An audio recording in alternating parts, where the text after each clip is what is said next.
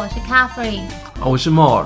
好，那我们接着继续讲 SOP。那上次讲到 SOP 的无一，嗯，每一个人都会有他自己的 SOP。那这一集呢，我们就让 More 好好讲一下他的 SOP。他的 SOP 哦，有够多的。每个人的 SOP 都不一样。我先这样讲，我只是讲我自己每天要做些什么事情，跟股票有关系的。对啊，对啊。啊，然后呢，SOP 有够多的，光看。就是要读很多东西，我就没办法。没有读的东西就一条，就是每天固定的资讯阅读。你刚刚看到底下所有的，就只有这一条上面有资讯阅读而已啊。那你都看什么东西？疫情这几年跟疫情。几年以前会有比较大的不同。一般来讲，就是不能缺少社交嘛。我想，就算是华尔街代操人员也是一样啊。中午一定会去吃吃饭，哦，这才成就了就是市场上的周期。中午的时候交易量的特效。一般的资讯来源，我不晓得大家资讯来源是什么。你自己玩台股，你的资讯来源会是在就打开 APP，然后看我那只股票的相关新闻。嗯，这是我最懒惰的方法。就比方说，我对啊，假设我们讲台积电好了，它那个 APP 会把台积电所有跟台积电有关的新闻。那是已经你已经买了台积电呢？哎，不一定啊。我我的观察名单里面，我不一定真的持有，但是它会放在，就像你有你的 list 一样，我也有我自己的 list。那我就，所以就只看那几只持有的，呃，就是、或者是还没有持有但是有兴趣的一个 list。那如果你说大家经济环境的那个状况，其实一基本上的经济新闻，我本来就会看，每天都会看新闻啊。那我以前的吃饭行程，就是在疫情之前有吃饭行程的话，我大部分会跟李专吃饭。这才刚聊到嘛，你会很你就讲说我每天生活好无聊，大部分都是吃饭行程。吃饭的行程呢，有两个代操理专。嘛，就跟分别是跟这两个代操理专约约吃饭。比较好玩的是，国外代操理专跟他们约吃饭，他们都很乐意。我自己的经验是，如果假设说今天的代操理专是女生，那当然就直接约啦，约餐厅吃饭吃中餐，那吃中餐顺便聊聊聊聊公司的方向啦，未来往那边资金他要帮我规划的方向啦，那有没有什么大新闻啊？还有一般的新闻可以从他口中知道最直接的华尔街的相关的预期啊，公司那边的想法是什么啊？等等之类的，呃，跟男生的话呢，我自己个人觉得不晓得是不是我约到男生是这样，呃，男的理专会比较喜欢约我去他的办公室吃饼干、喝咖啡，然后呢，用一种更休闲的态度，他直接修电脑给你看。他目前的绩效啦，他未来的方向啦，有些报告他会叫他小姐印给我啊，啊等等之类的，就是你可以拿到更多的资讯，而且感觉起来以一个下午茶或者是相关的一个感觉，然后 get 到你所要的资讯，就是我其实还蛮清楚，就是每次约他们吃饭，他们之前好像还是。要很慎重的、认真的去做些工作跟话题。嗯、那另外一个就是，呃，你知道我还在做房地产嘛？嗯、我们其实是资产规划。房地产的话，可能就房地产的中介吃饭，嗯、他们会谈谈现在市场上的资讯，哪边的房子、房价、未来的景气、公司给的一些消息，嗯、房客是不是多？有他们是第一线的人员，接触到最多嘛。这个是不是会比你每天看 APP 来的准？那是肯定的啊。呃，现在这几年疫情，然后我人又不在，大部分是从也是从电脑上的资讯过来的，像你看 APP 一样。我有大概分，就是固定会我主动上去看，跟被动的，就是他会寄东西过来，我再点进去，他会寄一些重点的资讯给你，根据你当初填的 profile，或者是说你即时资讯，比如说这种即时资讯是在盘前、盘中、盘后，我都会在没事去看一看的。大概做那三种分类，比较呃要长期去哦，常常自己上去主动上去看的，呃，像国外的有财富。watching 对财富，然后呢，那个地方房地产很多。呃，如果你是有跟房地产投资有关的话，那个地方是我觉得整理很多的顾问分析，还有一些八卦。八卦就是有一些像是，比如说前一百大名人，或者是前一百大公司一些故事型的。然后呢，那个 Martin Watch 那个是我固定会有定的相关的新闻。我曾经听你就是这样讲，然后我就认真上去查。嗯、然后我对于我有兴趣的股票，那个他们的新闻真的超多，多到一个不行，对不对？完全就是不知道从哪里看起。我光是在雅虎 Financial 上面，就是说就讲 Google 的那个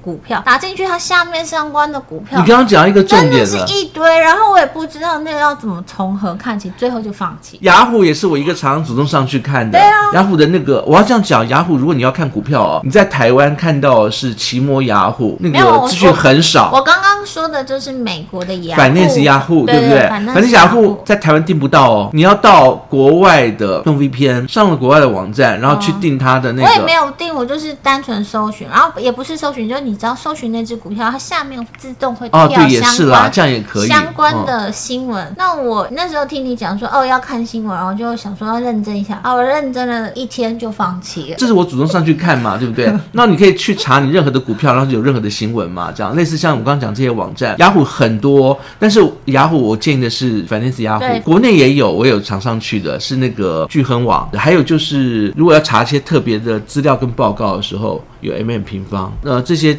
参考了，我们也没有做业配，你们可以自己上去看一看，这是我自己个人的习惯了。中国那边有一个即时数据，我常看，即时数据它来得很快。国内即时数据的话，我觉得也巨亨不错。那如果你有 MM 平方的话呢，你可以订阅它的那个 Line 或者是 Telegram，它也是会发，但是大部分它发的时间点没有那么密集。它就是比如说像是联总会的报告啦，什么会议的记录，它会临时发一个决策给你，速度没有很快，但也没有很慢。这样，那如果你要比较快的话，像我自己可能会等不及，我希望。这一步发，下一秒他要给我的话呢？嗯、国外的金石我要推荐，中国的金石。我后来有 follow 一些中国的 blogger 或是 B blogger，嗯，我觉得他们那些还蛮厉害的。哦，他们几乎是非常及时，而且资讯又多又杂。嗯，而且他们你你还需要整理的都很好，哦、然后讲的也很好。哦、我必须说，他们就是人比较多，人才也比较多，非常的速度非常的快。对，而且他们还有及时的实况转播、同步翻译。对，我觉得他们真的还蛮厉害的。基本上来讲，这是及时的。那另外一种是信件，如果信件他们推播，像我刚刚提到的，像雅虎啦，Finance 雅虎，我讲雅虎，你们可能会想到雅虎奇摩，不是，是国外的。还有就是那个 Barking Watch 这样的。他就是请他就及时把一些相关的数据跟报告跟新闻就是推过来，那这样子可以减少你上去看不知道的重点，这是我平常会做的啦。那光是看这些新闻呢，还有就是我自己有两个理专嘛，他们会寄一些有的没有的东西过来，你就可以看一整天了。这是每天固定要的资讯阅读，那这个是没有特别时间的，就是每天要看看信、看看报告、看看即时资讯。资讯的阅读像是即时的那种即时状况，我晚上都是开着的，就是如果你要看盘的时候，盘前就要打开，盘中也在跑。然后呢，如果万一发生什么不小心的重磅消息的时候，该逃的时候就逃，你就可以立即反应。有有有，尤其我们在录 podcast，如果大家有听到那个叮叮当当，都是他那个提醒的声音。我讲一个，大家可能觉觉得说晚上看盘，然后听这个东西，你是需要的吗？我跟大家讲，如果你有玩当冲，如果你有去读那个、oh. 呃联总会报告前后或者是什么报告出炉，那非常重要，因为你可能会猜错，oh, 但你猜错，你发现方向不对的时候，要快逃的时候呢，这就是机会了。因为我不会做美股当冲，但、嗯、我会做台股当冲嘛。那我之前我在做联发科的时候，我发现新闻对于它的股价有即时很大的影响。因为我又不太看新闻的，所以我常常就是想说，哎，今天到底发生什么事情了？才去看新闻，然后就发现，哦，原来是这件事情影响它的股价波动。如果你没有看那个联准会读后面的那个波动的话，你会发现数据发布以后呢，是一个方向。鲍威尔在开始演说，半小时之后会有新闻发布会嘛？发布会完以后呢，那个波动那才剧烈，因为他随着那个鲍威尔每一句话就会转折。第二个就是每天要做的动作，每天在盘前呢，我这边会有一些 SOP 去做一些当前商品的盘点跟整理。就像刚刚 Catherine 说的，就是它会有一个 list，这个 list 你会看一下每一个你的 list 中的商品是好还是不好。好好的部分，比如说他告诉你，哎，这个价位可以进场了。呃，有人会问说，他怎么会告诉你这个价位可以进？因为我写一些判断的工具，减少我每天做 SOP 的计算的数量，放上去以后呢，他就会自己去根据当时的情况、价格、股价，会告诉你说，哎，好还是不好，去确定。如果万一你想要进，这些是可以参考的点。还有仓位整理，仓位整理就是说，比如说根据你目前市场的状况，虽然你的仓位不变，可是根据呃上涨或者是下跌，你整个的那个资产会做上升或者缩水。那也许你会觉得说，比如说像最近一直缩水的状况下，你会觉得说，那我是不是要再多清一些仓，把现金的部分。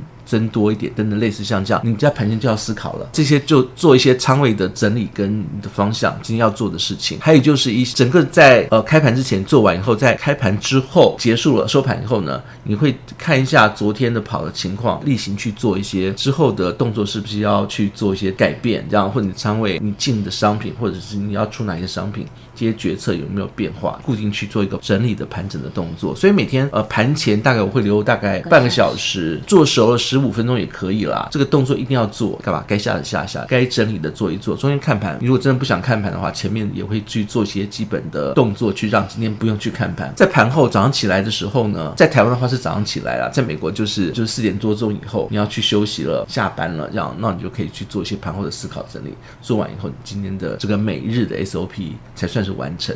我没有讲 SOP 的内容，因为每个人可能不一样。对我来讲，这个是我自己的内容，加上我自己每天要做的时间跟规律。还有一个就是当冲，我不晓得大家有没有当冲，当冲有它特别的 SOP。比如说像我当冲的话，我比较不会像 K 一样，因为我可能是比较没有盘感的人，然后运气又不是那么好的人，所以我必须要在盘前的时候就会把期权上下的位置资料都先抓到去做整理。抓的时候，因为期权最少的时间点选择权最少时间点是当周，所以在抓那个周周结算时候呢，在目前现在的位置跟资料，周结算的时候，它该有大家压住的那个位置的资料，把它抓出来做整理。第二个是做计算，根据这个他可能会今天遇到的调和数 peak，还有它目前的价格，我去做一个整理，然后整理到比如说今天什么时候可以出手，什么时候可以去收钱。有看过或者有知道的人就知道我在说什么。如果假设你们要去当冲之前现场要去做这些计算，真的就是非常的，反正你就是自己有先先写完你的那个计算的程式，他就会帮你跑完对你要做的事。不然的话，像最早以前没有没有在做没有在做计算的时候，现场的忙着嘞，你看盘会很忙，没有时间喝咖啡。现在就是做完以后就把它变成 SOP 的一部分，点位到就照着 SOP 一步步做就好了。就是你自己的写的程式会提醒你哪时候要下单，嗯、哪时候卖出。最后还有一个就是结算日之前跟结算日之后，还有两个特别要做的。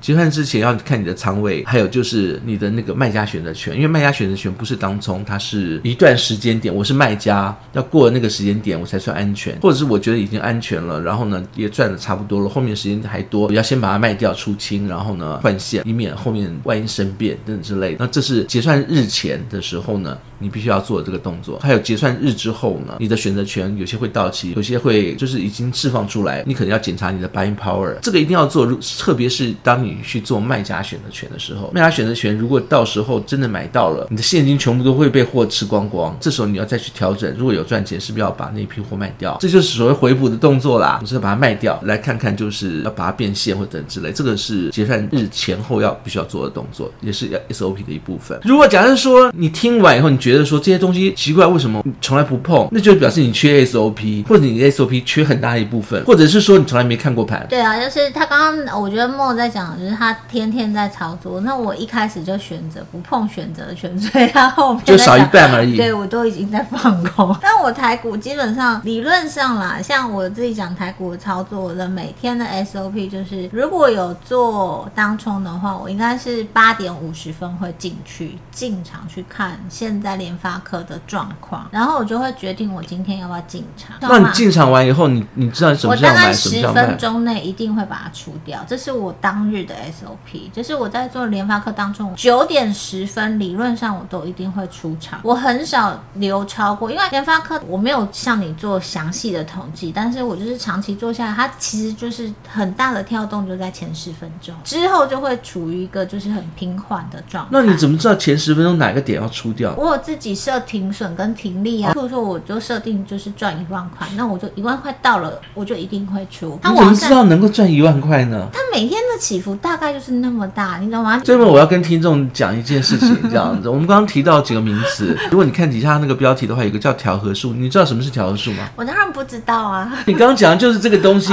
它每天的涨跌幅那一段的距离，我们叫调和数，它平均会跳动震荡的那个数字叫调和数。有些人会去算说能涨多少，谁知道你高点涨多少？但是它会震动，震动是一定的。对，所以你刚刚提到的那个就叫调和数。OK，就是我很认真的研究这么久，联发科只有在前十分钟它会有很大的涨跌幅，可是之后它就会很平缓，就不太动了。所以那个十分钟之后我也不太玩。然后因为我自己知道就是我要赚多少钱嘛，我就会去设我今天要赚多少钱。时间到了，我一定会出。我出掉之后，我也不看他今天之后的状况，就是这样才不会觉得、嗯、哦，我少赚了或是什么的。没有跌多少，我一定会出，因为我不能跌超过多少 percent。譬如说跌超过三千块，我就一定会出掉。我无法忍受超过三千块的亏损。我先插一点话，这样我不晓得我们听众里面有没有一个就是量化的玩家，就是做计算方式的。嗯、那你知道调和数是可以算的吗？我相信可以算，那你又不教我。调和数没有没有一个既定的算法。我刚刚讲这边有量化的玩家，我们可以互相讨论留言啊，这样子。我自己的个人的算法，把那个每每天的平均震荡整理起来，算它的那个标准差，标准差之内，它就是最容易震荡到的这个数字，还要再加上。当天的 VIX，、oh, 我们去做一些微调的动作，可以认真的跟你研究一下，然后把我的这个东西做出来。我相信你就直觉，它是可以做得出来，只是因为我很懒惰，然后今天心情不好，个人的统计学九千块就好，很烂。如果赚超过一万，我通常都会很开心，因为觉得 哦，怎么这么多这样子。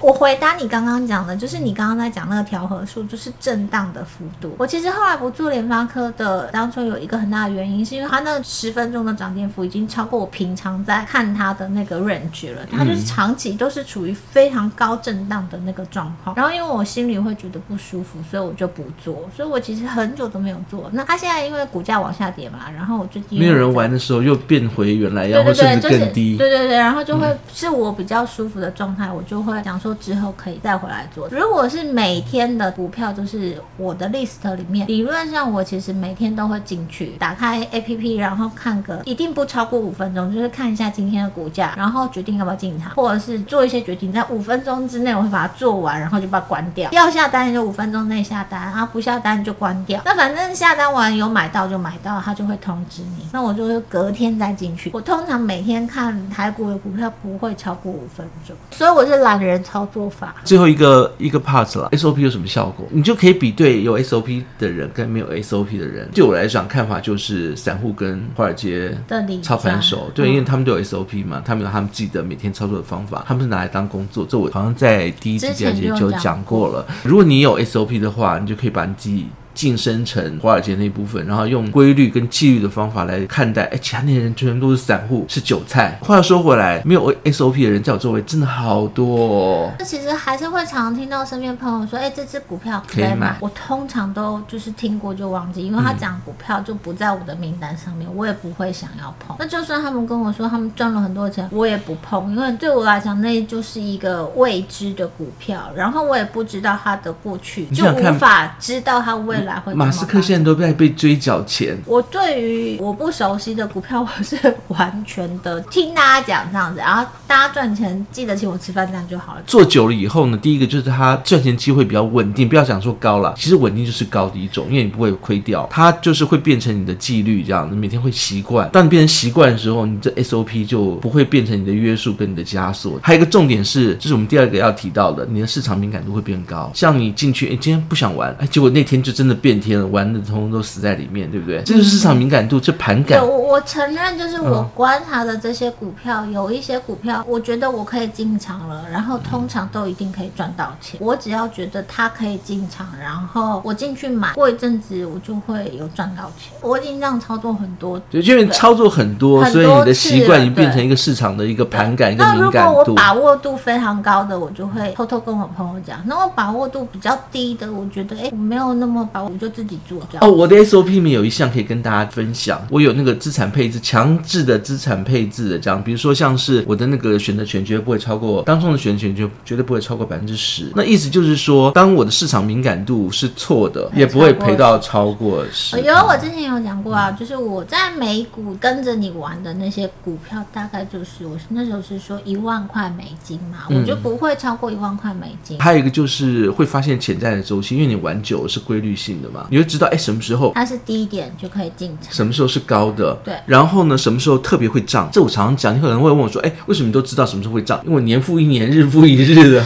对，可是我我最哦说到这个周期，我觉得比较有趣。我那天看到一只台湾股票，我吓到想说，靠，它股价好高哦。虽然我很久没看到，但我以前看它，它的股价大概就是十几块在二十块。后来呢，它我最近看它，它居然就是跑到五六十块。这个跟疫情有很大关系。那它也不会是一个。正常的周期，非常非常传统的产业的股票，我不做生技股，我也不做科技股，在台股只做传产，就是它不是一个正常的周期。那所以我觉得疫情的这段期间的一些周期的变化，可能不适用在正常的那个范围里面。最后就是它的稳定度会提高，然后就更容易赚钱。虽然它的乐趣会丧失一点了，不会，我只要有赚钱，我都很开心。但是中间规律的 SOP 的动作会有一些限制啊。我想就是 all in 这样不行，这样。哦，没有 all in 这件事情。然后呢？